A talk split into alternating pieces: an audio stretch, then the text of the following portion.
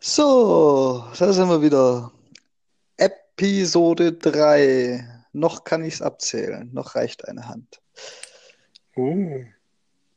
Die große Sommerloch-Episode wird das, glaube ich. Mehr dazu nach dem Intro-Sound.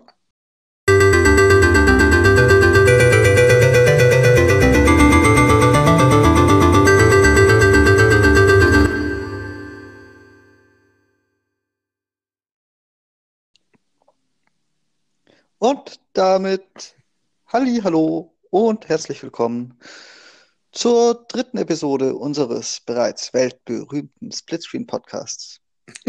Weltberühmt? Geht das schon um die Welt oder wie? Aber sicher. Unsere Analytics sagen, wir haben einen Zuhörer aus Frankreich. Ich bezweifle schwer, dass er uns verstanden hat, aber Vor allem mich meinst du, oder? Das war schon wieder Anspielung, hab schon kapiert. Nein, nein, bei, bei dir bezweifle ich, dass die Deutschen uns verstehen. Du sagst also, ich bin kein Deutscher, danke. Naja, naja, Staatsbürgerschaft ist ja eine Sache. Du bist kein Deutscher im Herzen, da bist du eher so Österreicher, Warum sagst du jetzt nicht Bayer? weil das ist nicht abgegrenzt genug. Dann heißt der Tiroler Songkenner oder so. Südtirol. Österreich, ja. Oh Mann. Wieso Sommerloch? Ist das bei dir schon angekommen, Michael? Das Sommerloch ist bei mir angekommen in jeglicher Hinsicht. Nein, ich habe tatsächlich auch so nach Themenlage den Eindruck, dass, dass es die große Sommerloch-Folge wird. Und zwar von den größeren Themen, die mir diese Woche aufgefallen sind, habe ich bei mindestens zweien das Gefühl, die wären niemals so groß geworden, gäbe es kein Sommerloch. Ui. Und Ja. was mir aufgefallen ist, es drehte sich eigentlich nur um zwei Dinge diese Woche. Und äh, eins wäre immer groß und das andere ist groß gemacht worden. Das könnte natürlich passen, ja. Jetzt bin ich gespannt. Da lasse ich dir mal den Vortritt. Ja, also für mich richtig groß und das ist egal, von welcher Jahreszeit wir da reden. Äh, Gears 5, die neue Hardware in dem Design von Gears 5, Gears of War 5. Ähm, ich finde die unglaublich schick, die Xboxen, also die X und die S, die Controller, die Headsets, äh, die Festplatten. Die Festplatten finde ich richtig genial. Ähm, und nicht in Deutschland, für Deutschland und für Europa angekündigt, ist die Razer-Tastatur und der Controller-Stand mit, mit Aufladefunktion. Das ist wieder typisch, passt wieder in mein Bild. Also, das ist dann schon wieder so eine Art selbsterfüllende Prophezeiung. Ähm, aber die Xboxen, die finde ich super genial designt. Also dieses Gears-Logo so unter einer Eisfläche stilisiert, ähm, der Controller dazu. Also das ist, das ist in meinen Timelines, in meiner Wahrnehmung ist es rauf und runter von äh, Neid betitelt, äh, begleitet, wollte ich eigentlich sagen, von Neid begleitet, weil der ein oder andere Journalist zum Beispiel eine Festplatte zugeschickt gekriegt hat von Seagate. Ähm, aber das ist schon klasse und ich war schon drauf und dran, auf diesen Vorbesteller-Button zu klicken im Microsoft Store, weil, überraschend, überraschend, der 5 Euro günstiger ist. Also ich rede jetzt vom Controller. äh, 5 Euro günstiger ist als bei Amazon zum Beispiel.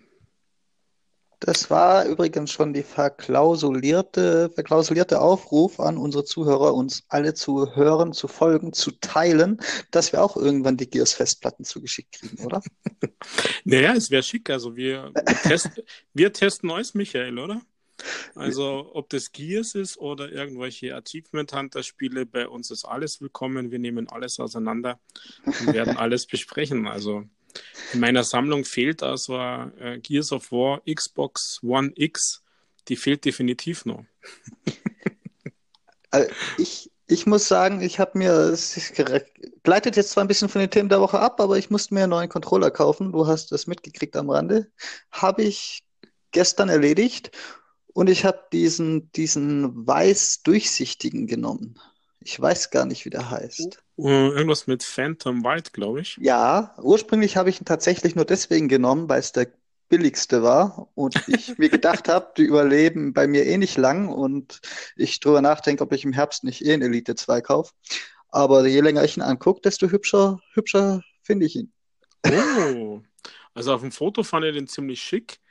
Ähm, die Frage ist dann tatsächlich, wie wirkt es in echt? Weil wenn du schon mal so einen Controller auseinanderbaut hast, von der One, dann ist das innen eher irgendwie, ja, da ist mehr Luft als irgendwelche Elektronik. Und wenn man das dann auch noch sieht, weil es so halb transparent ist, dann weiß ich nicht, wie es in echt ausschaut.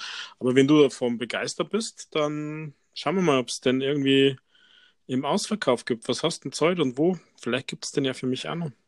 Oh, was habe ich gezahlt? Ich habe mehrere Sachen gekauft. Ich will dich jetzt nicht anlügen oder sonst jemand, aber ich glaube, es waren nur 55 Euro im Mediamarkt und da war das tatsächlich oder 53 oder sowas und da war das tatsächlich der günstigste.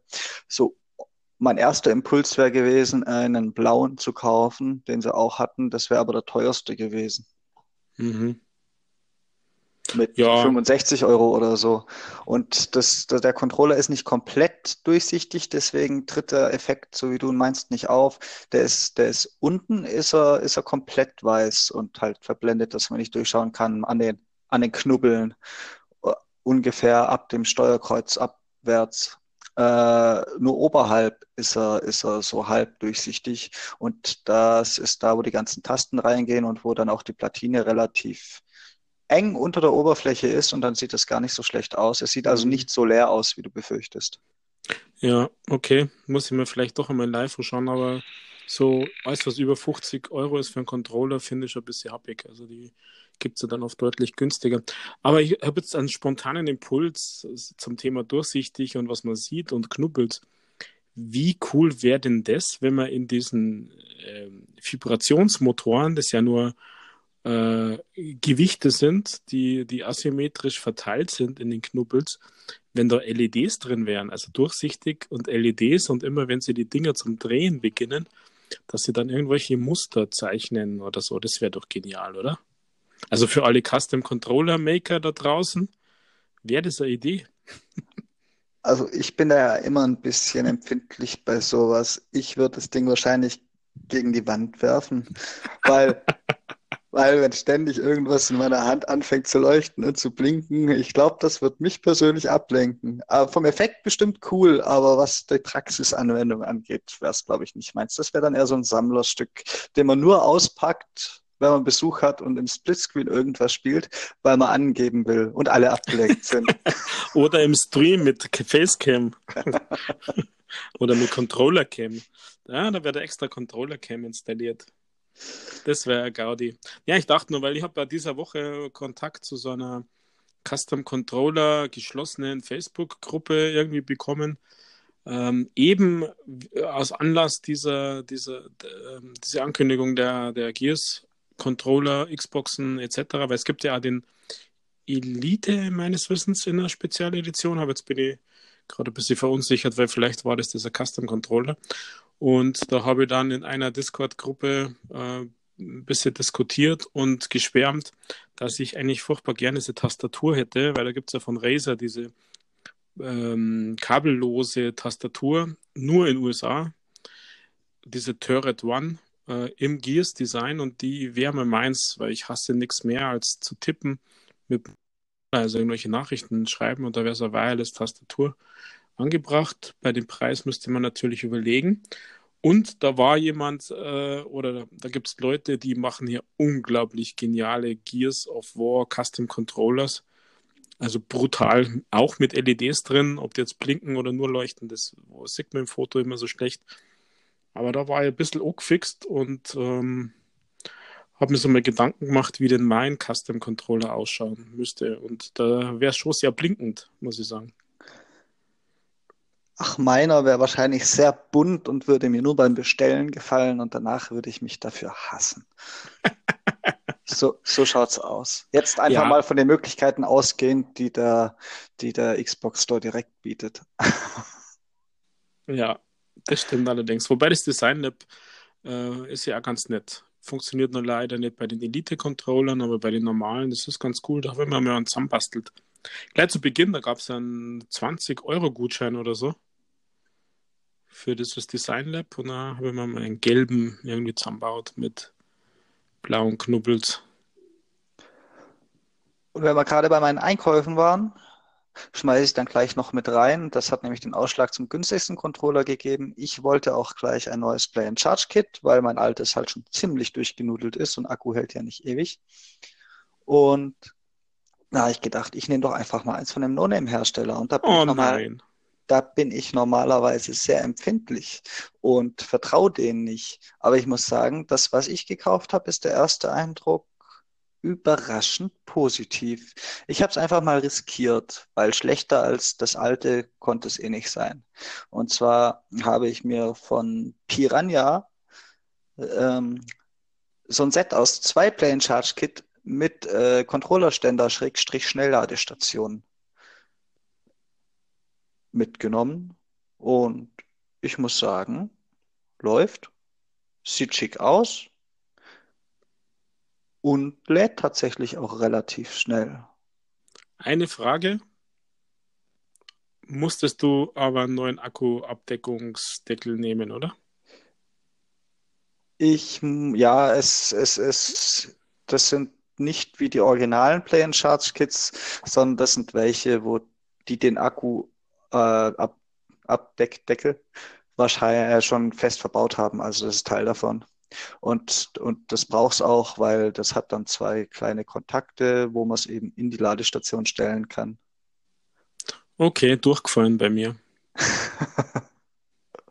Wegen der Farbe. Äh, wegen dem Deckel. Wegen der Farbe. Wegen Oder? dem Deckel. Ja, weil äh, ich meine, ich habe einen, ähm, einen Deckel, das ist jetzt blöd, aber ich habe einen Deckel getauscht von dem Minecraft Creeper Controller, da steht hinten TNT drauf äh, und habe auf meinen Sport, White Sport Controller drauf mit die, mit die vulkanisierten Gummis an der Seite. Und ähm, das ist irgendwie cool einfach.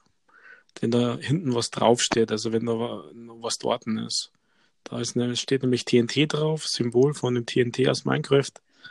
Und äh, wenn du dann einfach das austauschen musst, nur damit du so einen Akku hast, und ich bin gespannt, was du langzeitmäßig dazu sagst, ähm, weil ich muss sagen, diese Play and Charge, also gerade die Akkus von Microsoft Original, äh, die sind richtig gut. Also ich finde, die halten richtig lang, also auch von den Ladezyklen her. Bis jetzt, ich habe noch keinen einzigen Ausfall gehabt seit äh, 2013. Ja, vielleicht spürst du mehr wie ich, gell? Vermutlich, das erlebe ich vor allem auch ein bisschen anders. Ich meine, das war jetzt auch das Erste, das ich ersetzen musste. Das hält jetzt auch schon, ich weiß gar nicht wie lange, Ewigkeiten. Aber es ist halt mittlerweile mehr so dem Zufall überlassen gewesen, wie voll das Ding noch wurde, beziehungsweise wie lang es dann hält. Ich konnte Glück haben, dann hat es zwei Tage gehalten. Oder ich konnte den Controller tagelang eingesteckt gehabt haben, ihn ausstecken und zehn Minuten später kam die Akkuwarnung. Ja, das ist natürlich blöd. Und dementsprechend, da musste ich was ersetzen und finde insgesamt auch, dass früher die Qualität bei Microsoft größer war. Bei allem. Bei restlos allem. Hm. Ja, na, unterstütze ich nicht. Doch, ich kaufe mir jetzt seit der Xbox One, seit egal welcher Xbox One, es geht hier hauptsächlich nämlich um Controller, äh, eigentlich relativ regelmäßig, genau nach einem Jahr einen neuen Xbox-Controller, weil es der alte nicht mehr macht tatsächlich. Und bei der Xbox 360 konnte ich von vorne bis Ende, gut, ich hatte nicht den kompletten Konsolenzyklus, aber halt solange ich sie hatte, äh, konnte ich von vorne bis Ende durchspielen mit einem Controller.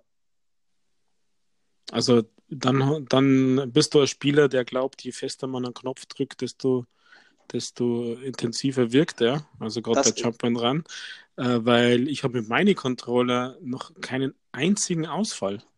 Das ist tatsächlich so. Ich bin so ein Spieler und du wirst den Kopf gut sichtbar für alle Zuhörer schütteln, wenn ich dir sage, was, was ich am häufigsten kaputt mache.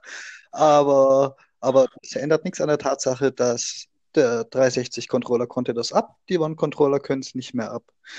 Aber ich will dich nicht auf die Folter spannen. Was ich kaputt mache, beim linken Stick, wo du in Shootern läufst, beziehungsweise durch Klicken in der Regel dann auch noch rennst, übe ich scheinbar eine dermaßen Kraft aus durch die Kombination aus Klicken für Rennen und nach vorne drücken für Laufen, dass da, wo dieser Stick eingelassen ist, am oberen Ende, die Verschalung vom Controller mit der Zeit so ein bisschen abgearbeitet wird. Und dann ist das kein runder Kreis mehr, sondern ein, mehr so ein Ei. Das ist jetzt natürlich übertrieben dargestellt, aber es ist so ein Ei. Dadurch ist das Ganze natürlich auch nicht mehr schön glatt, sondern eher rau und, und entwickelt eine Art Ecken und Kanten, weil ja ein bisschen Material abgearbeitet wird. Und diese Ecken und Kanten wiederum, die fräsen eine Kerbe in den Stick selbst und dann verhakt sich das Ganze nach einer Zeit so ein bisschen. Das, das war jetzt nicht beim letzten Controller, der war ein Sonderfall. Ich glaube, den habe ich mal durch runterfallen lassen, kaputt gemacht, passiert. Aber bei allen anderen Controllern vor dem gerade ersetzten war genau das das Problem. Ich habe ich hab so eine Baumfellerkerl meinen linken Stick gespielt. Oh mein Gott, sowas habe ich noch nie gehört. Und also, das, ist, e, das ist eben die Kombination. Also dadurch, wo es ist und dass es immer das Gleiche ist, ich gehe davon aus, das ist bei mir speziell die Kombination aus nach vorne drücken für Laufen und klicken für Rennen oder ich nutze das ja auch relativ häufig. Ich spiele ja relativ viele Spiele, die genau das brauchen. ja, aber äh, das nächste wäre, dass dir der, Kontro der, der Stick, der linke Stick abbricht oder wie. Das ist ja Wahnsinn, ich habe das ja noch nie gehört. Ich kenne die, dass die Bumpers brechen, ähm, also die LBRBs, ähm, dass die ein Problem haben, dass das kaputt geht, dann, was ja irgendwie alle Controller haben, plattformunabhängig, ist, dass die zum Driften beginnen. Jetzt aktuell ja gerade wieder bei Nintendo ein Riesenthema äh, mit der Switch. Ähm, aber äh, das, das habe ich noch nie gehört, Michael. Du bist ja bist, bist ja Tier. Ich hab's dir ja gesagt. Gut hörbares Kopfschütteln. Ja. Sehr gut hörbar. In der Tat. Ja, aber wie gesagt, Xbox 360 Controller konnte das ab. Der war aus Beton. Oder hm. Stahlbeton besser, Stahlbeton. Wahnsinn. Wahnsinn, habe noch nie gehört.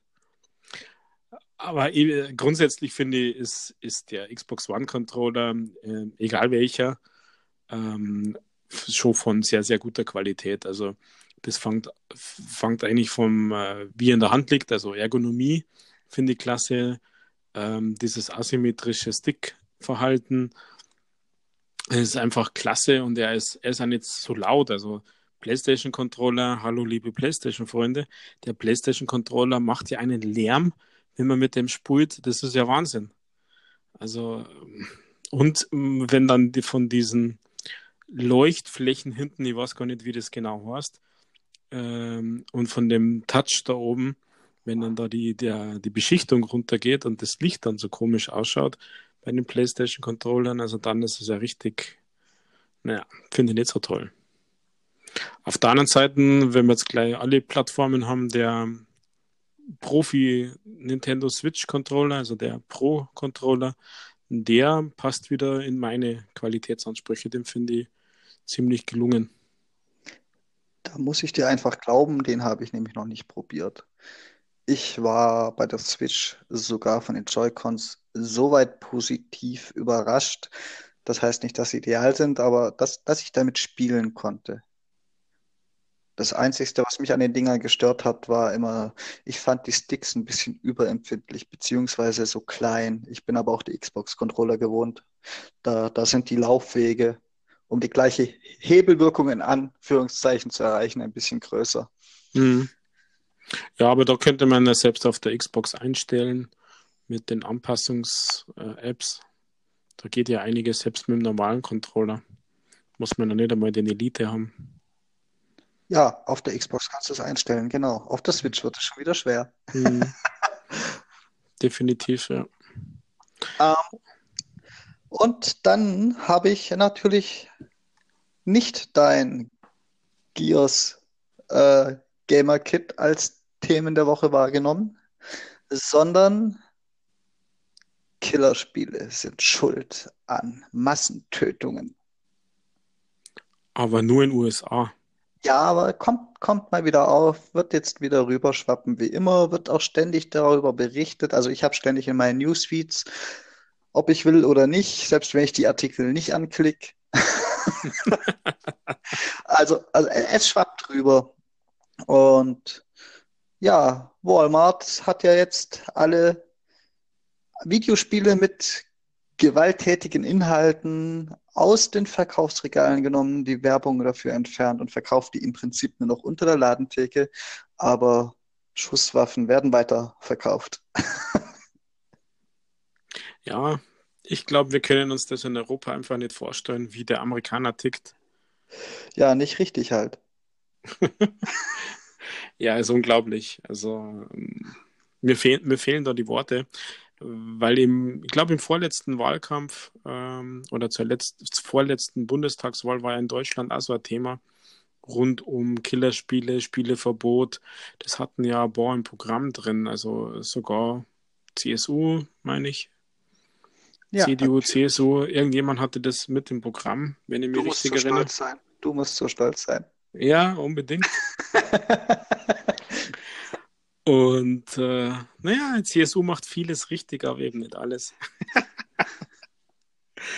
und ähm, ich bin fest davon überzeugt, dass in Europa und in Deutschland äh, diese Thematik mit Killerspiele und ähm, Videospiele führen zu aggressivem Verhalten und zu Gewalt, dass dieses Thema äh, geschlossen ist und dann mehr aufgemacht wird.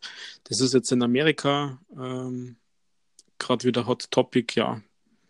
Aber ich, für Europa, also ich hoffe, das bleibt zu, das, das Kapitel. Da hoffe ich sehr, dass wir schlauer sind und hoffe, dass der Sommer noch schnell vorbeigeht, dass noch ein bisschen CO2-Steuer diskutieren äh, oder so ein Mist oder Klimaschutz und Greta und Fridays for Future oder wie das heißt und, und keine und ah, eigentlich ist das Thema ja gerade, äh, wenn man nicht Deutsch kann, dann darf man nicht in die Schule. Da sagen wir noch, okay, aber keine Spiele bitte. Ja, das ist auch sehr logisch, weil man könnte ja aus Versehen Deutsch lernen. Aber okay. Äh, ähm, ja, ich habe eben auch gedacht, das wäre vorbei mit den Killerspielen. Und jetzt sind sie wieder da. Das hat mich ein bisschen. Da habe ich gedacht, okay, das, das ist das Sommerloch-Thema, weil ich hoffe, das wäre mit relevanten Meldungen gar nicht überhaupt so, so hochgekommen, weil da hat ja, glaube ich, unser bester US-Präsident damit auch mal angefangen und ich glaube, das hat es hochgespült. Und hätte es relevante Meldungen gegeben, dann, ich glaube nicht, dass auch noch, noch dann noch jemand aufnehmen würde, was der Mensch erzählt. ja, aber irgendwie ist er halt doch äh, im Fokus der Welt und jeder schaut drauf und jede kleinste Regung wird kommentiert und ja, das ist schon, ja, das ist halt auch unsere Zeit gerade. Und das zweite Sommerloch-Thema, das ich meinte, wo ich eigentlich auch dachte, das wäre zumindest vorübergehend mal so weit abgehakt, Lootboxen. Uh. Jetzt ganz taufrisch, dieses Mal quasi von der Industrie selbst nochmal in den Fokus gerückt.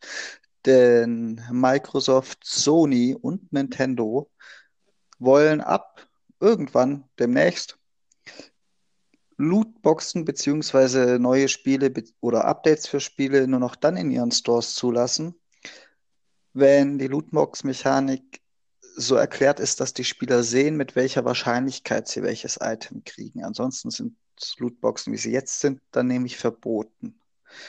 Und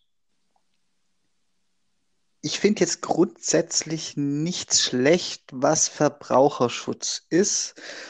Schadet ja auch keinem, wenn man die Wahrscheinlichkeit dann kennt. Aber ich dachte eigentlich, wir wären mit dem Thema auch durch. Ich bin jetzt nicht so gegen Lootboxen. Ich habe mir noch nie in meinem Leben eine Lootbox gekauft, die nicht durch Zufall in irgendeiner Deluxe Edition dabei war und mir quasi aufgezwungen wurde, weil ich den restlichen DLC wollte. Äh, und finde sie trotzdem gut. Ich habe sie mir halt erspielt oder auch nicht. Ich glaube, das ist äh, geschäftspolitische Entscheidung. Ähm, das Thema ist Glücksspiel. Es sind fast überall in Europa verboten, unter 18. Ähm, und wenn du einfach nicht weißt, was die Droprate ist, dann gibt es wieder jemanden, der auch in Europa, auch in Deutschland, auch irgendwo in einem Bundesland äh, sagt, das ist Glücksspiel. Und äh, ich glaube, dass die, die, die Hersteller dem einfach vorbeugen wollen und einfach ähm, sagen, okay, wir wissen, wie die Chancen sind ähm, und einfach so einen Schritt entgegen machen. Natürlich ist es gleich wie beim Lotto, weil du hast da auch deine, deine Chancen. Genau das äh, wollte ich gerade sagen. ich habe es gespürt. Und äh, ja, trotzdem ist es, glaube ich, sein erster Schritt, so, so eine kleine Handreichung. Weil zum Thema Lootboxen vielleicht eine kurze Sidequest, äh, kurze Anekdote. Ähm, in Bayern startet ja jetzt gerade die Volksfestsaison, so mehr oder weniger. Und in Dachau, das ist eine Stadt bei München, ist Losen, also Glückshafen, Arbeiterwohlfahrt, Rotes Kreuz, Losen für unter 18-Jährige verboten. Und zwar genau aus diesem Glücksspielargument raus. Genau, das war die richtige Reaktion. Ohne Worte, da kann man nichts mehr dazu sagen, oder? Nee, mir, mir ist da jetzt gerade echt nichts Passendes zu eingefallen. Ich bin entsetzt. Ja, ich auch. In, in Videospielen ist, finde äh, hat es eine kleine andere äh, Nuance, wo ich sage, okay, das ist jetzt, man sollte zumindest drüber nachdenken, denn wir reden ja hier über, über virtuelle Güter und was man nicht in der Hand hat, ist halt selten was wert. Ähm, Jugendschutz, Verbraucherschutz, ähm, du weißt, ich habe Kinder, du weißt, ich habe jemanden, der super gern Fortnite spielt und am liebsten jeden Skin hätte das sind jetzt keine Lootbox nicht weiß, aber der, der Drang, der, das haben wollen auf die Inhalte und sei es nur Kosmetik, der ist natürlich äh, schon groß. Also ich finde die Initiative nicht so schlecht. Und ich bin ja kein Gegner von Lootboxen und ich muss sagen, ich bin auch einer, der sagt, ich würde es jetzt haben, dann kaufe ich mir das an. Ich finde die Initiative halt sinnlos dann steht irgendwo, ich weiß gar nicht, wie die Liste dann aussehen soll, ob wirklich für jedes Item, das theoretisch in den Boxen sein kann, das können ja, können ja über so einen Lebenszeitraum von, sagen wir mal, einem Jahr von vielen Spielen, dann mit der Zeit über Updates viele sein, ob dann wirklich irgendwo eine Liste eingearbeitet sein muss, wo ganz genau steht, diesen Skin kriegst du mit 0,0001%iger Wahrscheinlichkeit. Oder ob es reicht, dass dran steht, die Drop Rate von einem, von einem Legendary ist so und so hoch. Aber das, das sind einfach nur Auswüchse, die am Ende riesig unübersichtlich werden können und an der Mechanik nichts ändern. Es wird sich auch keiner davon abhalten lassen, die deswegen zu kaufen. Und wie gesagt, ich, ich will auch nicht, dass sich davon jemand abhalten lässt, beziehungsweise ich kaufe sie mir sowieso nicht. Ich, ich erspiele sie halt. Und wer sie sich kauft, ja, selbst schuld. Lootboxen sehe ich erst dann kritisch, wenn sie, wenn sie wirklich einen spielerischen Vorteil bieten. Dann sehe ich sie kritisch. Wenn es die, die OP-Waffe nur über eine Lootbox gibt. Aber wenn das nur Cosmetics und so Zeug ist, dann sollen die sich alle nicht so anstellen. Mhm. Ja, aber dann siehst du eigentlich zum Beispiel bei Division, Destiny, bei allen Loot-Shootern kritisch, weil Du hast ja zwar keine Lootboxen, aber trotzdem Zufallstreffer. Ja, nein, aber die kann man dafür wieder nicht, die kann man dafür wieder nicht kaufen. Du kannst dir ja nicht den Loot kaufen, den der Gegner droppt. Das ist wieder was anderes. Das ist wieder insofern fair, dass sich keiner durch, durch tausende Euro, die er investierten Vorteil kaufen kann ja. das dann wieder erspielt. Es dürfen gerne auch äh, Spielvorteile in Lootboxen sein, dann dürfen die aber nicht käuflich zu erwerben sein und das gibt es halt sowieso nirgends. Wenn es Lootboxen gibt, gibt es früher oder später auch eine Möglichkeit, die zu kaufen. Dafür ja. sind sie ja da. Ich gebe es ich geb's zu, 1 zu 0 für dich. Das war ist nicht das gleiche Thema, ja. Sehr schön. Warte, Punktetafel aktualisieren. So.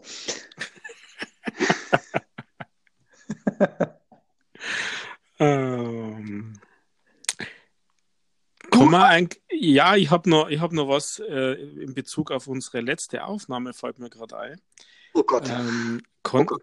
Kann man eigentlich Aufnahmen abspielen, während wir jetzt hier aufnehmen? Was möchtest du, fremder Mensch? Ein, einer unserer fleißigsten Zuhörer, der zu 100 Prozent äh, uns vollständig unsere beiden Podcasts gehört hat, hat einen Kommentar mir geschickt äh, zu deinen Zahnarztbesuchen. Oh mein Gott. Ja, wenn ihn das so freut, dann kann er, kann er, kann er, kann ich nachher gerne noch aus dem Nähkästchen plaudern. Ich tue ja am Montag wieder, ne? Also, ich konnte es jetzt einmal imitieren. Er hat mir geschickt, kann's oh, Ich habe für die letzte Folge einen O-Jingle gesucht. Aber was soll ich sagen? Ich habe keinen gefunden, der auch nur annähernd gut geklungen hätte. ja, ich konnte mal fragen, ob unseren Zuhörer, ob er sein Oh dir zur Verfügung stellt. Ja, jetzt ist schon zu spät, jetzt bin ich schon beleidigt.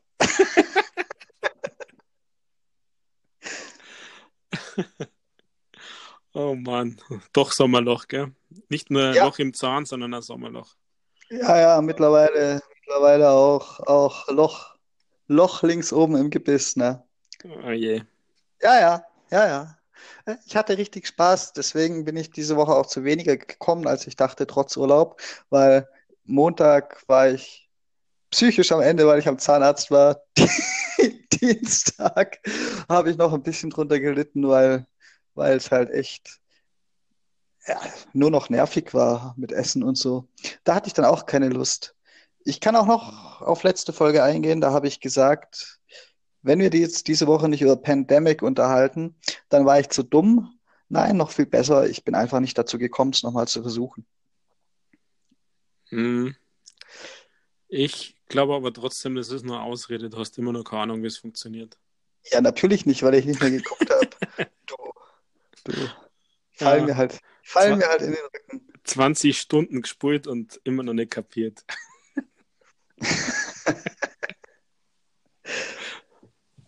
Kann passieren. Was hast du diese Woche noch so für unsere kleine Aufnahme hier vorbereitet? Ja, ich persönlich gar nichts, ähm, aber ich habe was gemacht.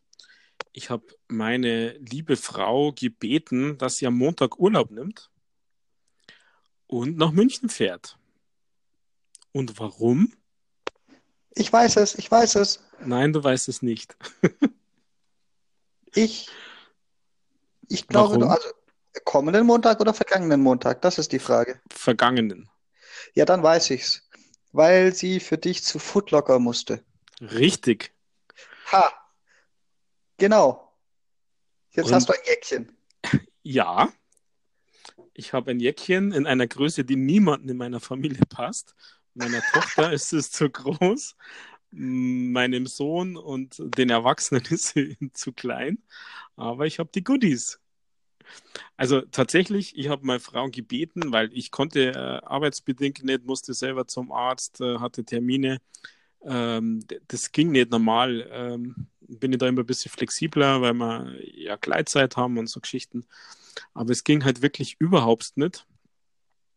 Und äh, dann hat meine Frau tatsächlich Urlaub gemacht, ist mit meiner Tochter äh, in aller Herrgottsfrühe aufgestanden, nach München gefahren, weil das ist ein bisschen, also eine gute Stunde fahrt man da, dann in die Innenstadt zu Foodlocker in die Fußgängerzone, ist äh, dort eine Stunde angestanden,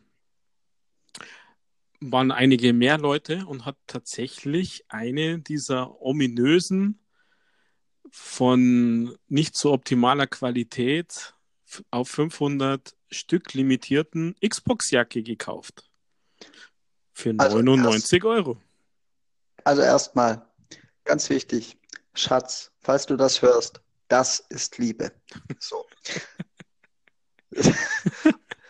Zweitens, meine Frage hast du eigentlich schon beantwortet. Wie ist denn die Qualität von der Jacke? Weil ich persönlich wäre da tatsächlich und allen Ernstes eher auf die Jacke schuld äh, scharf gewesen als auf die Goodies. Gamescom hätte ich jetzt eh keine Zeit mehr gehabt. Game Pass habe ich um, und, und aber die Jacke wäre wär schon so nice to have. Mhm. Also mir, mir hätte die Jacke auch gefallen. Also wie gesagt, meine Frau war eine Stunde vorher, vor Öffnung war dort. Ähm, es war die Polizei dort, die haben sogar getwittert. Ähm, Maxi äh, war dort. Viele Grüße, Maxi. Meine Frau hat dir ja Grüße von mir ausgerichtet. Du hast zurückgegrüßt. ähm, es waren einige Leute dort und als meine Frau in der Kasse war, weil die haben es nur an der Kasse ausgegeben, gab es nur noch Größe M. Nur noch Größe M. Ja, Mensch, klingt wie meine Größe, ne? Ist es der Größe, echt? Ja, wenn sie jetzt nicht besonders groß oder besonders klein ausfällt, dann dürfte M in der Regel passen. Ich möchte es jetzt aber nicht beschwören, aber müß, müsste so ungefähr hinkommen. Ja, vielleicht können wir uns einmal auf die Rekord unterhalten. Und, und dann waren da natürlich auch noch viele Leute und einige vor ihr. Und äh, es, es gab es ja physisch nur an fünf Lokationen. Das war München, zweimal Köln, Hamburg und Berlin bei den Footlocker-Filialen und online. Und online war nach drei Minuten ausverkauft. Viele beschwerten sich, sie hatten es im Warenkorb und äh, als sie ihre Zahlungsdaten eingeben wollten, äh, war das Ding verschwunden, ausverkauft. Und so ging es dann runter, bis nur eine Größe S verfügbar war. Das war am längsten, aber das war dann eben in der dritten Minute und weg. Ähm, also scheinbar war sie wirklich auf 500 Stück limitiert. Äh, das kann man dann hochrechnen. Also über alle Größen 500 Stück puh, dagegen nicht viel raus, würde ich sagen. Aber ich habe ich hab eine Xbox-Jacke und ich war tatsächlich am meisten auf die Goodies scharf, Michael. Da bin ich ganz ehrlich. Wenn die Jacke ja ähm, äh, ganz gut designt ist, ich finde das schick, das Logo hinten drauf. Die Qualität ist äh, nicht so toll, toll, muss man sagen. Also an Reißverschluss hängen Fäden weg, äh, also die Nähte sind nicht so ideal. Ähm, der Reißverschluss, der zwickt sie wahnsinnig schnell ein. Ähm, ist ja so eine Wendejacke, ist trotzdem handwerklich nicht so toll gemacht. Äh, das ist, ja, ich würde es trotzdem erzählen, wenn es mal passen wird. äh, bin halt leider kein M. Aber ähm, passt schon. Wie gesagt, es waren ja in Anführungszeichen nur 99 Euro. Und dabei war 12 Monate Game Pass Ultimate. Ähm, Tageskarten für die Gamescom für Mittwoch, Donnerstag und Freitag. Und was mir jetzt super wichtig war, weil ich ja bei der Gamescom bin, ist dieser Fast Pass. Also, dass man die Schlange bis zu achtmal an den Xbox-Ständen in Halle 8 auf der Gamescom überspringen darf. Und mein erster Stempel dafür, das ist eine kleine Stempelkarte dabei, in einem Kuvert war das mit dabei. Mein erster Stempel ist die Überspringung oder das Vordrängeln, das geduldete Vordrängeln bei Project X Cloud, hundertprozentig. Das ist gut, dann sparst du viel Zeit und kannst uns schöne Einspieler für unseren Podcast aufnehmen. Das mache ich in der Tat.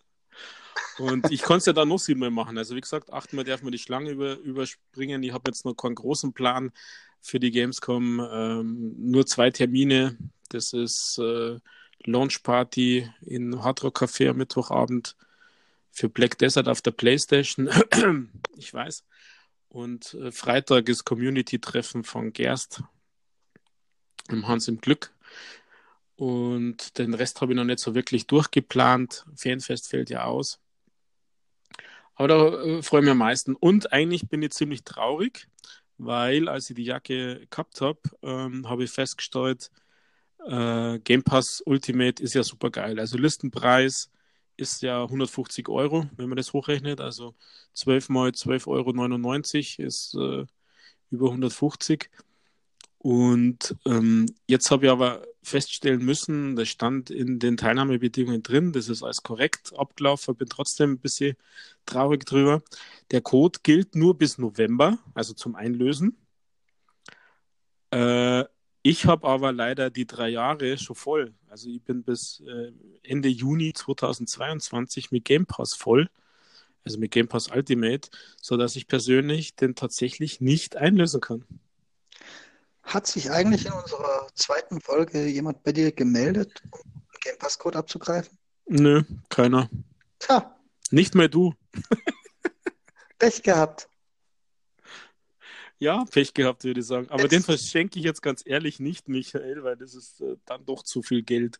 Also jetzt, jetzt ist wieder 40 Minuten Jetzt dachte ich, kann ich es nochmal erwähnen. Dann können die Leute in der letzten Folge nach. ja, also ich habe noch, ich habe noch ein, zwei, drei, vier Codes für, für Game Pass. Und äh, naja, jetzt habe ich halt tatsächlich das Thema, was mache ich mit diesem 12 Monat Game Pass Ultimate Code? Hm. Schwierig, schwierig. Schenke es einem Bedürftigen. Naja, schenken ist jetzt eine Sache, gell? Ja, du findest bestimmt jemand, der es dir zum Vorteilspreis abkauft. Ja, es scheint tatsächlich schwer zu sein. Also auf eBay Kleinanzeigen wurde meine Anzeige sofort gelöscht. Das ist nämlich verboten, kurz zu verkaufen, Skins, Coins etc. Habe jetzt mir zwei Strikes schon eingefangen deswegen. Rebell. Ja, äh, ist albern, aber klar, der Betrug ist natürlich nichts einfacher wie, wie hier. Aber ich bin ja, mein Sohn würde sagen, ein Ehrenmann. da lacht er. Ihr habt's gehört, gell? Ihr habt's gehört. Ehrenmann, Alter. Bist du Ehrenmann? Ja, weißt du. Du bist voll low. Lass uns tilted. Und ähm, ja, also wenn jemand den Code will und braucht für vernünftigen Preis, bin ich bereit, den abzugeben. Ansonsten, weiß ich nicht, einfach einen Account neu machen, das aufladen, das bringt es auch nicht.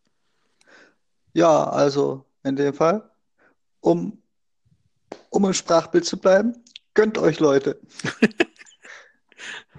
Man kennt's. Hast ja, du diese Woche bei all deinen Tätigkeiten und wenig Zeit dennoch ein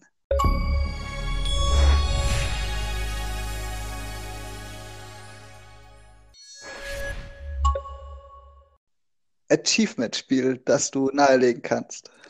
Definitiv, Michael. Also dafür hatte ich tatsächlich noch Zeit. Nein. Ziemlich am Anfang der Woche. Doch, du doch. hattest Zeit für Achievements. Ja, äh, immer 30 Minuten, 1000 G, findest du immer. Zumindest am Anfang der Woche noch, unter der Woche ging dann gar nichts mehr. Also, eigentlich geht jetzt das Bing ab. Ähm, das ist schon lange abgefahren. mein mein äh, Achievement-Spiel der Woche ist Super Willow D-Make, äh, natürlich von Ratalaika. Ähm, in dem Spiel geht es darum, also wer sich ja für Story und nicht nur für Achievements interessiert, geht es darum, dass der liebe, gute Willow, ein Hund, entführt wird und man muss ihn retten. Das Spiel ist dann ein Jump and Run. Ähm, von links nach rechts, ein bisschen drauf runter. Und äh, Ziel ist es einfach, die, die Levels zu schaffen. Also klassisches Jump and Run, da ist jetzt nichts Besonderes dabei. Äh, die Erfolge gehen in, in der Art und Weise, dass äh, sie sich freischalten, sammeln so und so viele Münzen. Also das ist so ein, also wenn ich jetzt sage, ein Mario-Klon, dann ist es, äh, reden wir von ganz anderen Ligen. Also das erinnert vielleicht ein bisschen an Mario, ist pixelig, äh, Pixelgrafik, ähm, aber ist nur damit man eine Vorstellung hat, wie es ausschaut. Das ist ein bisschen in Richtung Mario eben aus äh, Super Nintendo-Zeiten. Äh, läuft von links nach rechts, äh, muss rüberspringen, ein bisschen Hindernisse überwinden. Dann gibt es Feinde und die, die Achievements schalten sie frei mit sammel so und so viel Münzen, sammel so und so viel Supermünzen. Das sind dann die großen Münzen, da gibt es drei pro Levels. Man braucht eine gewisse Anzahl, um weiterzukommen, also in die nächsten Levels. Aber alles kein Problem. Das ist alles easy peasy. Ähm, zerstöre so und so viele Feinde. Man muss die, wenn man denen auf den Kopf springt, dann äh, sind sie schon weg. Und das äh, schaukelt sich halt hoch bis zu zum Beispiel 1000 Coins ähm, und 350 Feinde, meine ich. Ähm, dann gibt es noch kleine, naja, Skins mit ein paar kleinen Fähigkeiten. Also man ist also am, Mannequin und äh, kann dann einen Einhornanzug äh, sich holen und man kann dann mit dem Einhorn schießen. Also das Horn schießt dann auf die Feinde, da muss man nicht draufspringen.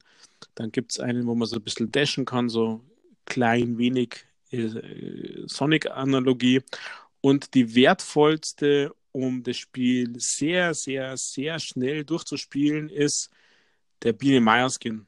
Also man ist eine Biene, kann fliegen und dann kommt man so quasi über alle drüber. Also wenn man die Münzen alle gesammelt hat und die Feinde alle schon kaputt sind oder eben von oben an die Feinden, dann kann man mit der Biene durch schnelles Drücken von A ähm, über die Hindernisse easy peasy drüber fliegen. Also das macht es äh, sehr leicht. Dann gibt es natürlich einen Gamerscore für äh, Töte den ersten Bossgegner. Und für die zweite Welt, die ist dann eine Eiswelt, ist ein bisschen rutschig, da ist dann die Biene erst recht gut. Die Biene Meier, da kann man schön drüber springen, weil sonst rutscht man aus. Das ist manchmal so ein bisschen die Steuerung nicht so ganz fein. Ähm, und der letzte Gamerscore ist dann in der Tat, erreiche den zweiten Boss, weil das hat jetzt nach großen Zahlen angehört. Sammle 1000 Münzen, äh, Defeat 300 Gegner. Äh, das geht aber wirklich ratzfatz. Also kaum hat man geschaut, äh, sind die Erfolge freigeschalten. Überraschenderweise hat das Spiel nicht nur zehn äh, Erfolge oder zwölf wie üblich. Also es gibt ja Mindestanforderungen an Erfolge. Es müssen mindestens zehn sein. Dieses Spiel hat sogar 18 Erfolge zum Freischalten in der Gesamtsumme natürlich nur in Anführungszeichen die 1000. Äh, letztendlich ist das Spiel in 35 bis 40 Minuten durchgespult, äh, abgehakt, deinstalliert. 1000 Punkte mehr. Also absolut ein, ein Buy von mir für alle Achievement Hunter. Liegt bei 4,49 Euro äh, in der Anfangszeit, wird dann wahrscheinlich steigen auf 5 Euro wieder, also auf die 4,99. Am Anfang gibt es jetzt noch 10% Rabatt. Ähm, Achievement Hunter würde ich sagen, zugreifen. Da braucht es ja keinen Guide, keinen Walkthrough oder sowas. Ähm, einfach losspielen, und es kommen die lieblichen Töne aus der Xbox. Das klingt doch gut für Menschen, die so etwas möchten. Ja, vor allem hat es mir dazu geholfen, dass ich, obwohl du Urlaub gehabt hast, ich immer noch vor dir bin. Ich habe auch viel zu tun gehabt und sehr gelitten. Das ist aber kein Hinderungsgrund gewesen, wenn auch nicht die ganz großen Brecher habe ich da auch zwei Spiele, die sich lohnt, mal vorgestellt zu haben. Ich habe nämlich nicht nur viel von meinem Pile of Shame nachgeholt, beziehungsweise angefangen nachzuholen. Ich habe auch zwei, naja, noch relativ aktuelle Titel mir angeschaut. Und ich muss dazu sagen, ich bin bei beiden noch nicht durch. Bei einem davon werde ich wahrscheinlich auch niemals durch sein weil es einfach nicht mein Spiel ist. Das ist aber trotzdem so gut für Fans des Genres, dass man es mal vorstellen sollte. Und die Rede ist von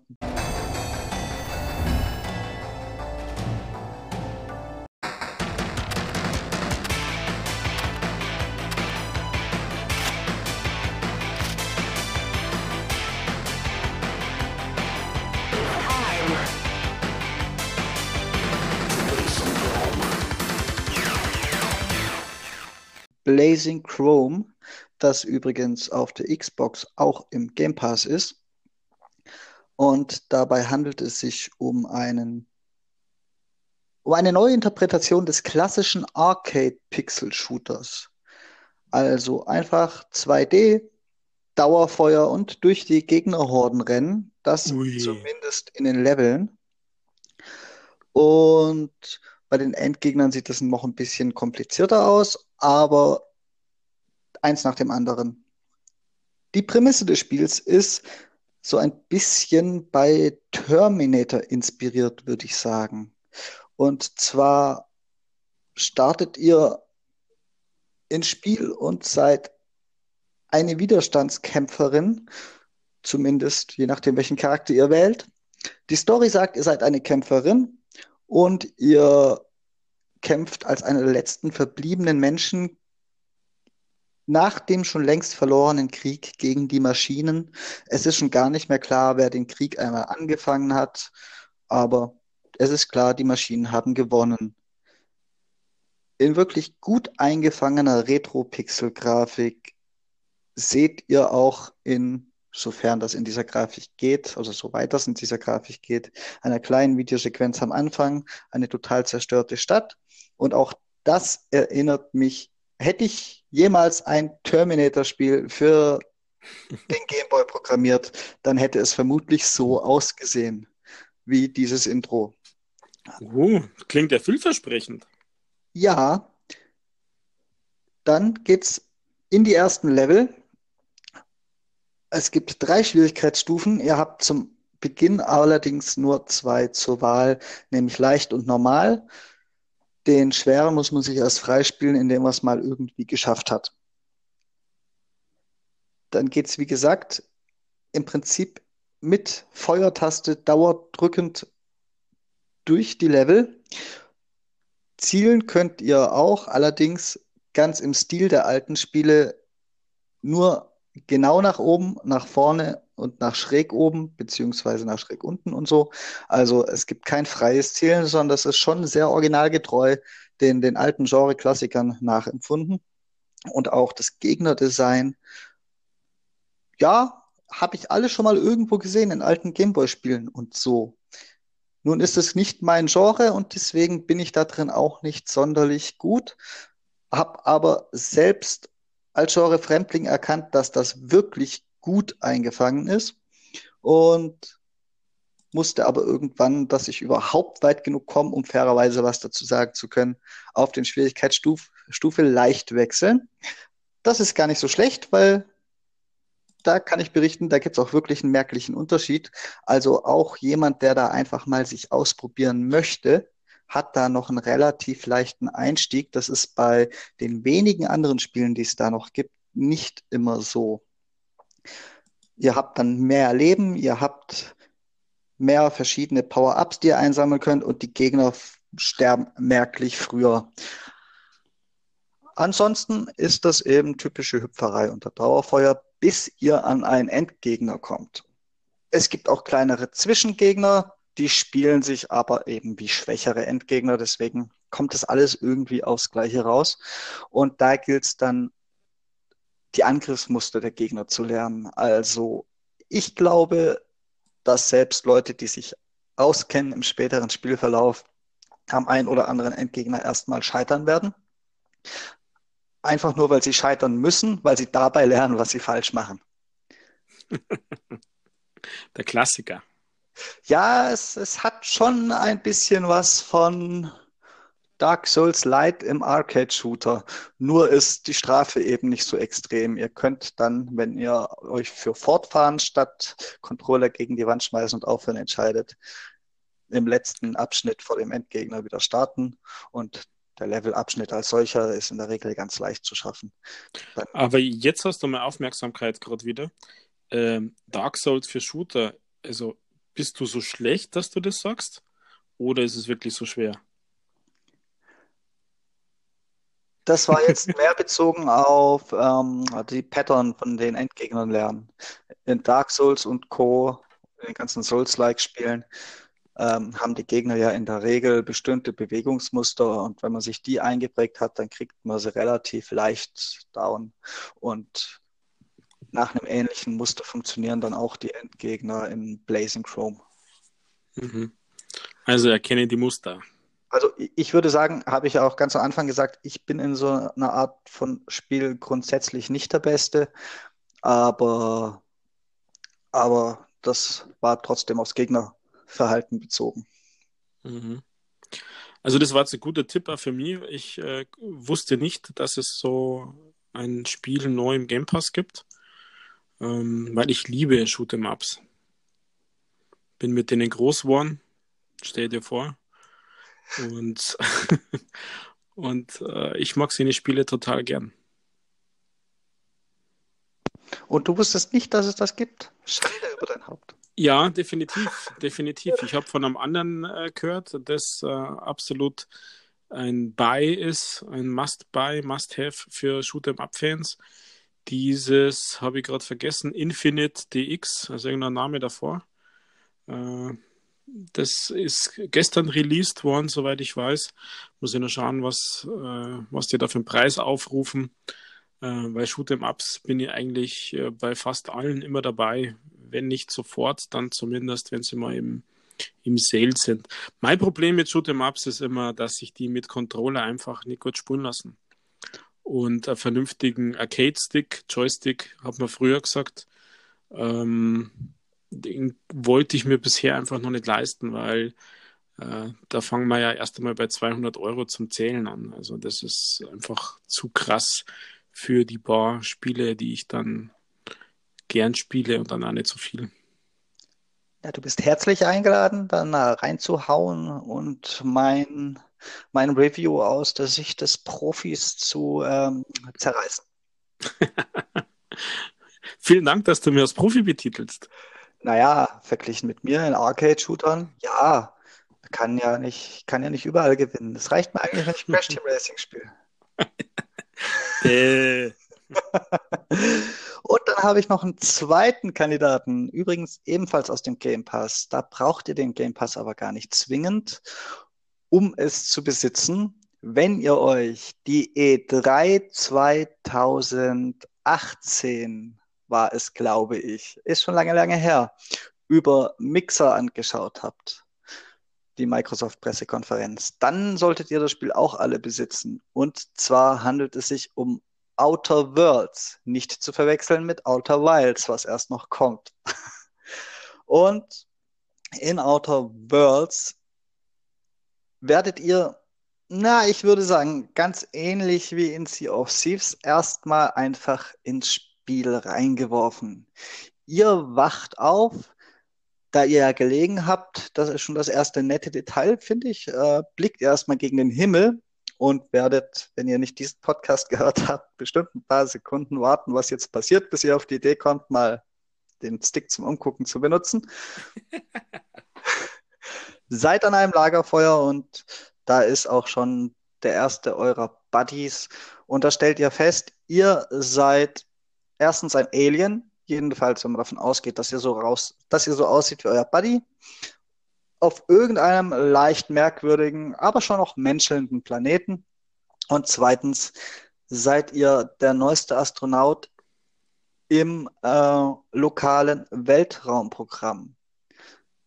Und heute ist der große Tag, ihr startet eure Raummission. Das heißt, ihr werdet in euer hölzernes Raumschiff gesteckt und müsst von der hölzernen Startrampe aus ins All fliegen.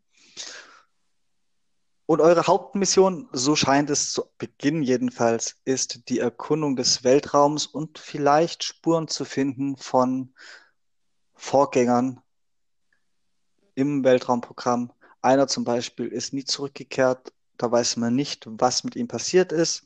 Ein anderer, das erfahrt ihr durch Gespräche in eurem Dorf, bevor ihr abfliegt noch. Ein anderer ähm, ist auf Planet XY, ich kann euch den Namen wirklich nicht sagen und fühlt sich da ganz wohl und solcherlei Dinge. Ihr geht dann zuerst mal los, habt eigentlich immer noch keine Ahnung, was ihr tut, aber ihr habt nur eine Richtung, in die ihr gehen könnt. Das ist ganz gut gemacht und das ist so gemacht, dass ihr dann wie durch Zufall nicht nur an wirklich sämtlichen Dorfbewohnern vorbeikommt, mit denen ihr reden könnt, sondern ihr kommt auch an kleinen Tutorial-Stages vorbei. Ihr lernt zum Beispiel an einem kleinen Modell, wie ihr ein Raumschiff fliegt und später kommt ihr in eine Höhle in der Schwerelosigkeit herrscht. Da lernt ihr, wie ihr euch in der Schwerelosigkeit später mit eurem Raumanzug bewegt und so weiter und so fort. Und das Ziel eures ersten Spaziergangs ist es nämlich, dass ihr, um euer Weltraumflug starten zu können, natürlich erstmal die Startcodes der Rakete braucht und die holt ihr euch dann geht ihr fröhlich zurück und wenn ihr noch gar nichts von dem Spiel wisst, denkt ihr, erkundet jetzt den Weltraum. So weit, so gut, gesagt, getan. Ihr startet, solltet wahrscheinlich darauf gefasst sein, dass es die vage Möglichkeit gibt, dass ihr das erste Mal überhaupt nicht überlebt.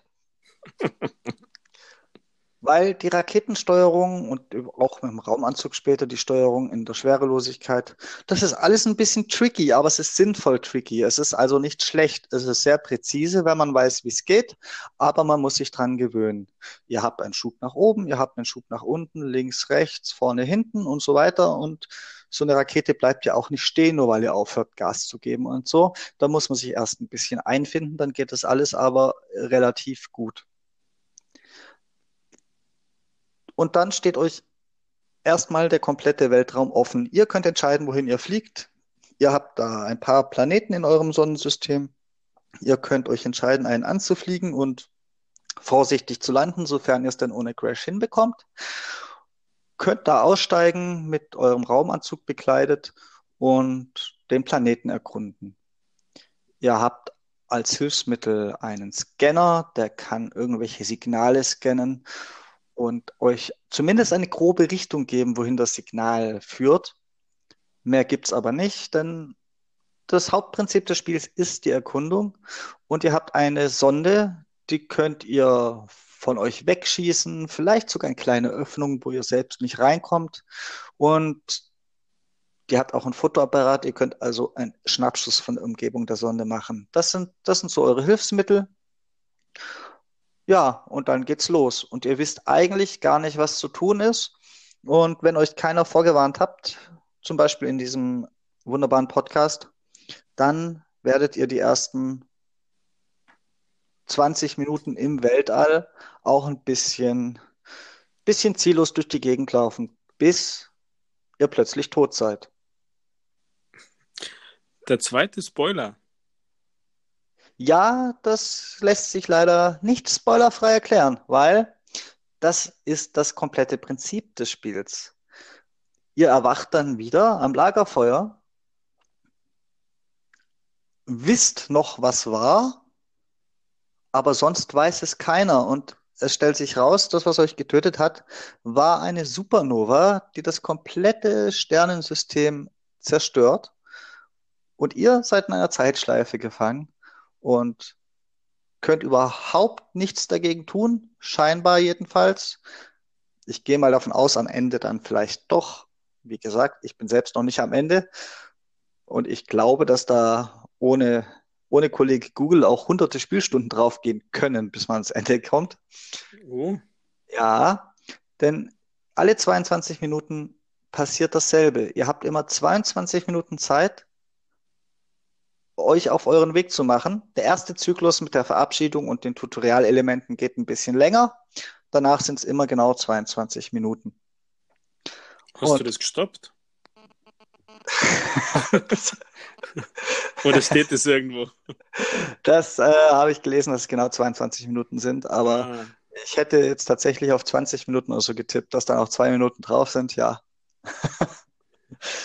ähm, und dann fliegt ihr wieder los. Dieses Mal natürlich, okay, beim zweiten Mal vielleicht noch nicht hektischer, aber mit der Zeit werdet ihr sicher hektischer losfliegen. Ihr verabschiedet euch nicht mehr von jedem. Ihr müsst auch die Startcodes nicht mehr holen, denn euer Wissen aus dem letzten Vorlauf, das habt ihr noch. Also die Startcodes habt ihr beim zweiten Anlauf schon und könnt direkt in die Rakete steigen, was schon mal eine riesen Zeitersparnis ist.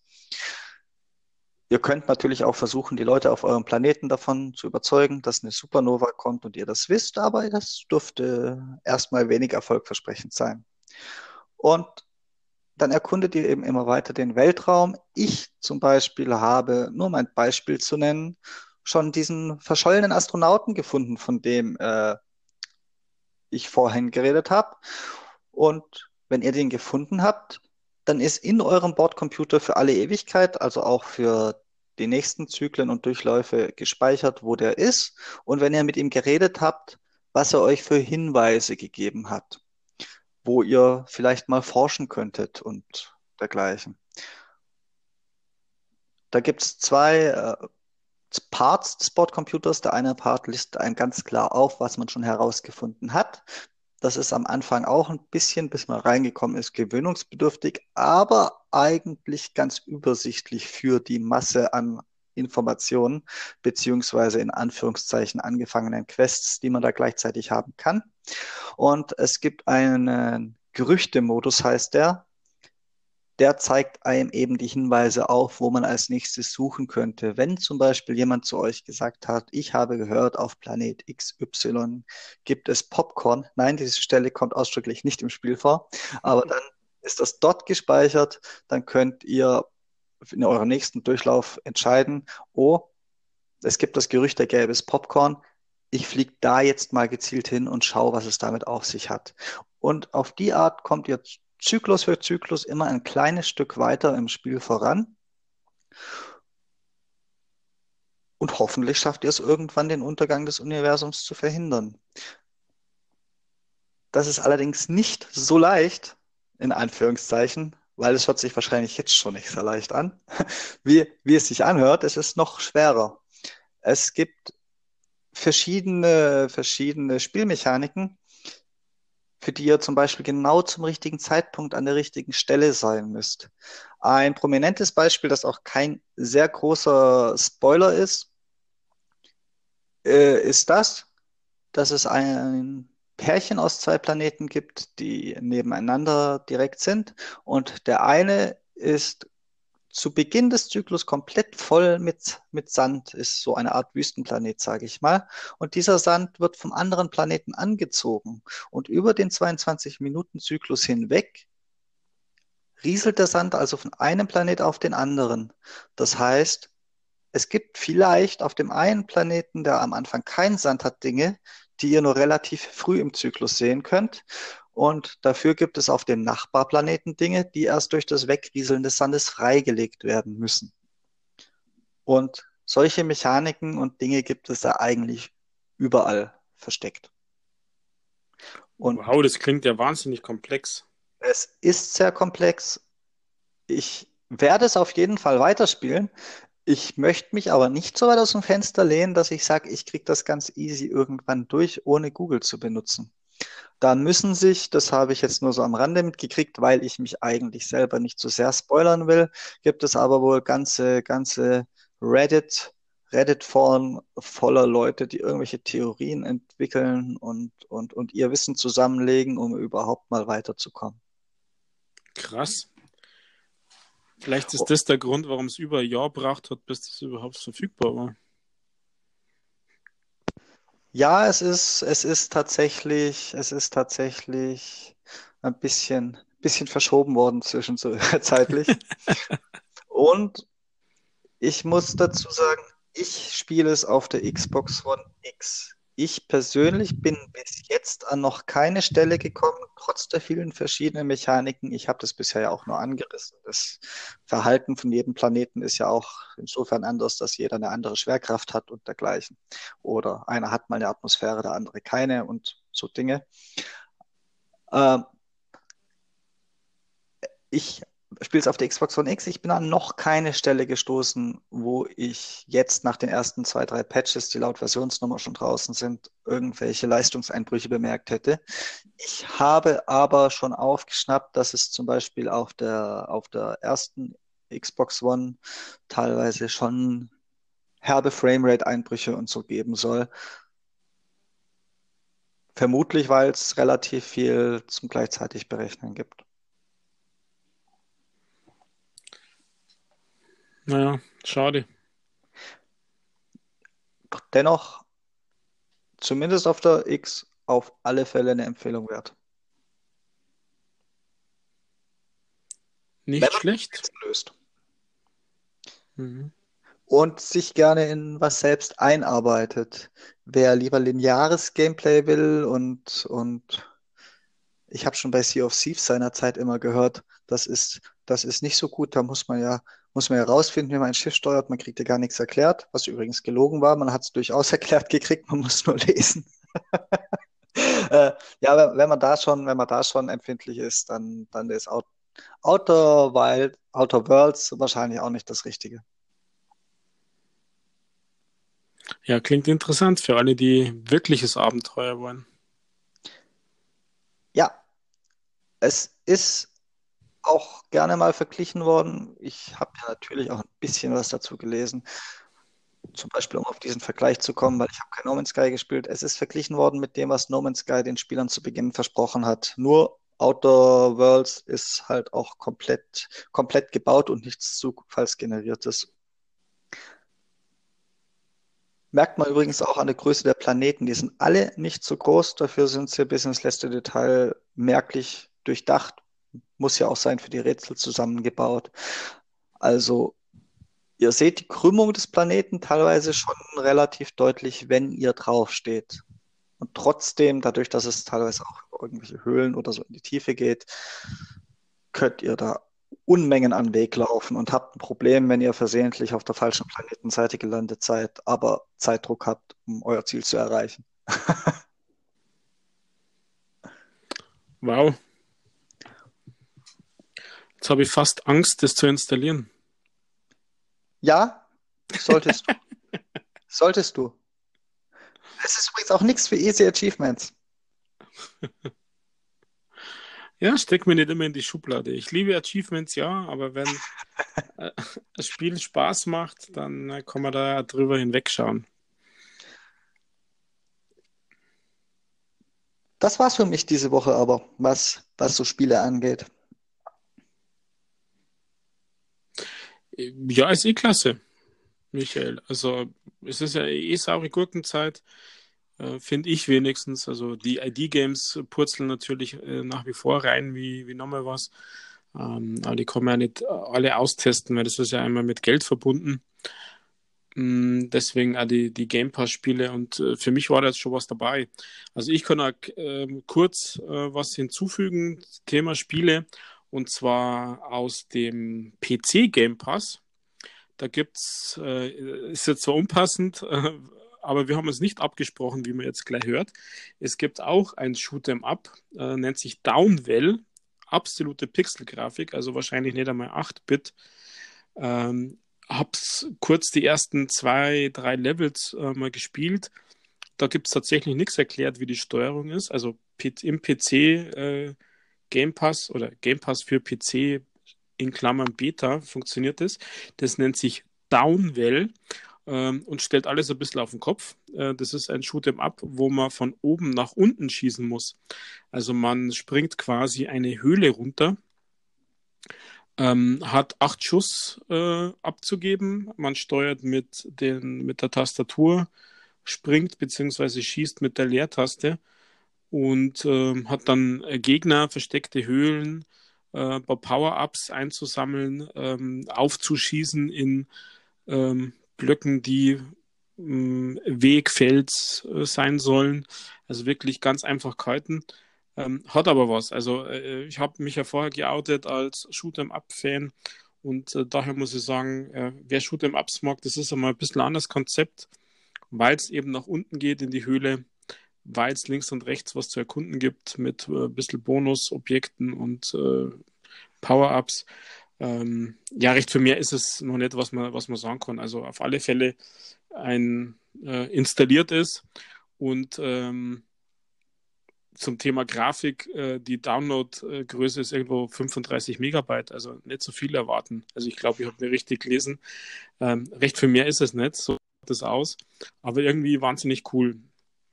Und äh, es gibt ausnahmsweise, weil das ist noch ähm, die, bei der Minderzahl der Spiele im Game Pass für PC, es gibt auch bei dem Spiel Achievements, aber genau deswegen habe ich es gar nicht, gar nicht gespielt und gar nicht installiert, sondern weil mich halt Shoot'em Ups interessieren und ich wollte mal sehen, wie das funktioniert, wenn man nicht von oben nach unten, von links nach rechts oder äh, Run and Gun spielt, sondern wenn es einmal wirklich von äh, oben nach unten geht. Und äh, ich muss sagen, das hat mir in dieser kurzen Zeit, wo ich gespielt habe, äh, deutlich Spaß gebracht und ich werde es auch noch weiterspielen für zwischendurch.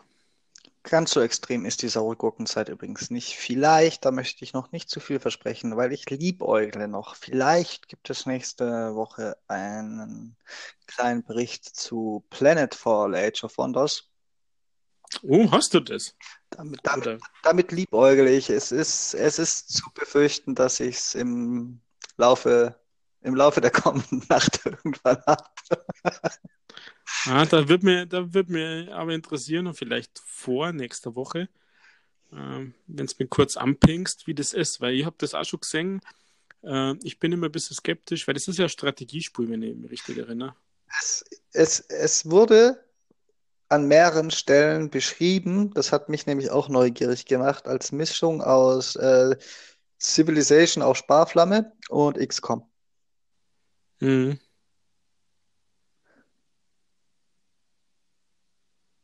Und, Eieiei. und für übernächste Woche habe ich ja sowieso, weiß ich aber sowieso jetzt schon.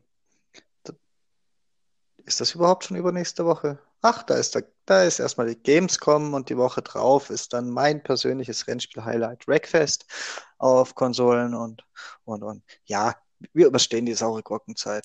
Ja, definitiv. Äh, Dann äh, kann das Sommerloch gut gefüllt werden mit Killerspielthemen. Die überstehen wir schon, klar. Hauptsache, es gibt jede Woche ein Gamerscore-Spiel, dann passt das für mich. Und gut Loot auf der Gamescom. Ja, ich würde sagen, das war schon fast für diese Woche. Noch das Obligatorische. Teilt dieses junge, zarte Podcast-Pflänzchen. Es braucht ganz viel Dünger. Und damit meine ich nicht Scheißthemen wie Killerspiele. Ich meine damit teilen, abonnieren und Liebe. Dem habe ich nichts hinzuzufügen. Könnt natürlich auch nach wie vor mit uns in Kontakt treten. Seid nicht schüchtern. Anregungen, Wünsche, positive Beurteilungen gerne per E-Mail an gamingpodcast.splitscreen at gmail.com oder jetzt neu auch auf Twitter at castsplitscreen.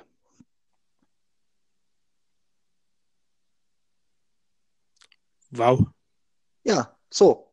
Ich muss jetzt los. Ich muss noch ein bisschen Fortnite spielen und dann Amok laufen. Aber bitte vorher einen Flug nach USA buchen. Also, Ja, in diesem Sinne. Äh, in diesem Sinne, bis nächste Woche. bis nächste Woche. Schönes Wochenende noch, schöne Tage und zockt fleißig unsere Empfehlung.